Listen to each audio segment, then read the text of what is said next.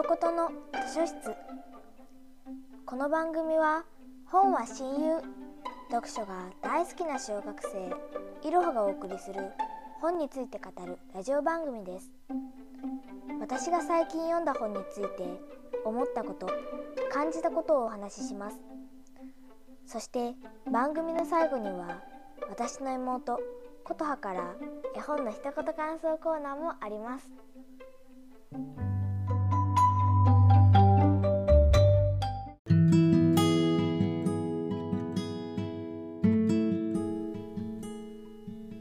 ご紹介する本は阿佐ヶ谷姉妹さん作阿佐ヶ谷姉妹ののほほん二人暮らしという本です。この本はある日本を読もうとして私のミニ本棚を見たら母が買ったのか知らない間で刺さっていた本でピンクのドレスが特徴的な阿佐ヶ谷姉妹さんという2人組の芸人さんが書いた本です。エッセイや阿佐ヶ谷姉妹さんが書いた小説などが載っています。エッセイでは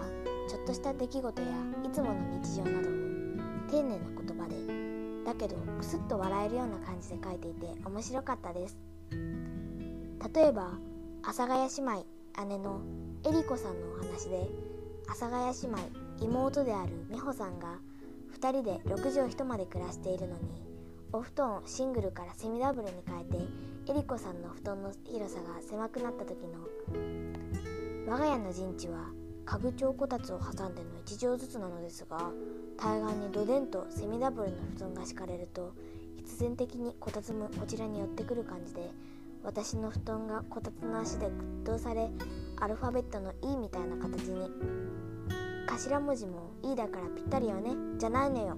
美穂さん勘弁して。という書き方などです。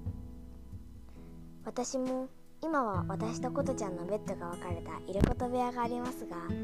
前は朝起きたら琴ちゃんの足がお腹に乗っていたりなんだか重くて夜中に目覚めると琴ちゃんの全体重がかかっていたり。寝てると琴ちゃんとすごい距離が近くてすごい暑かったりしたのでちょっと違う種類だと思いますが困っていたという点では同じ感じなのかなと思います。まあ私の寝相が悪くて自ら琴ちゃんに近づいていった近づいていったのもあると思いますしそれはたまにしかなかったのですが。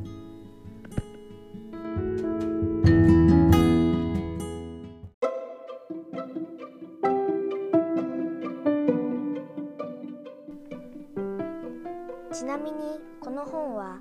私の最近の寝る前のお供でした。ふと手に取ってぼーっとしてても楽しく読めるし何個かのエッセイに分かれているので今日はこの面白そうなお話にしようとできるからです。この本にはお笑いでのことも書いてあるし先ほどのようなお布団についてのことなど少し共感できるとこもあります。それに阿佐ヶ谷姉妹さんが書いた恋愛小説もあるのです。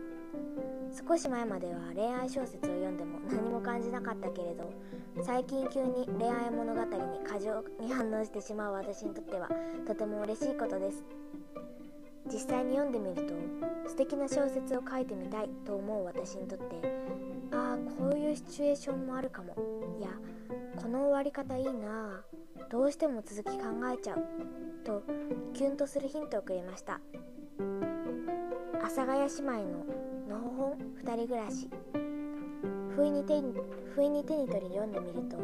なぜか微笑ましい気持ちになったり共感したりできる本なのでぜひ皆さんも読んでみてくださいちょこっとメモ私はこの本を読んでテレビで見ている阿佐ヶ谷姉妹さんのことをもっと知りたいと思い阿佐ヶ谷姉妹さんのネタなどを朝に携帯で見まくりました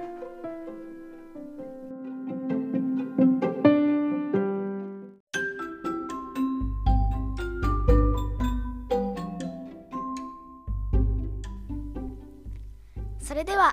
今日ものほほん琴葉の絵本の一言感想コーナー。琴葉さん今日は何ていう本を紹介してくれるんですか？君何が好きです？一言感想お願いします。その動物のアライグマがみんなのことを考えてあげてあげるけどみんな育ててプレゼントをしようとしてあげようとしてももう持っているから何かしてあげようとしてあげようたしてあげたいけどできないからテーブルと椅子7個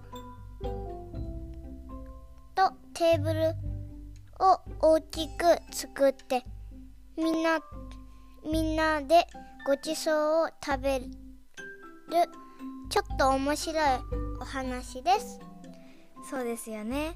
この本は私が2年生くらいに作文で書いた本でアナグマが自分の好きなことをした時はそしてみんなとおしゃべりしてしている絵を見た時は心がほっこりしました。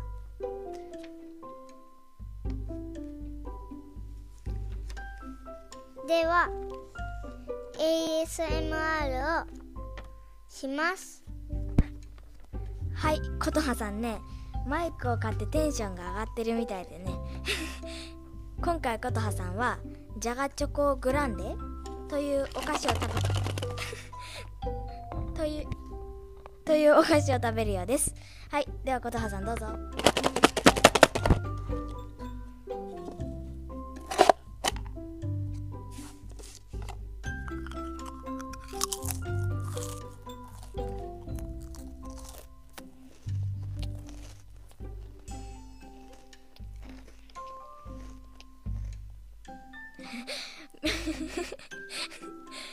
琴葉さんすごい満足そうな顔で食べていらっしゃいます。はい。ということで今日も聞いてくださりありがとうございました。バイバーイ。バイバーイ。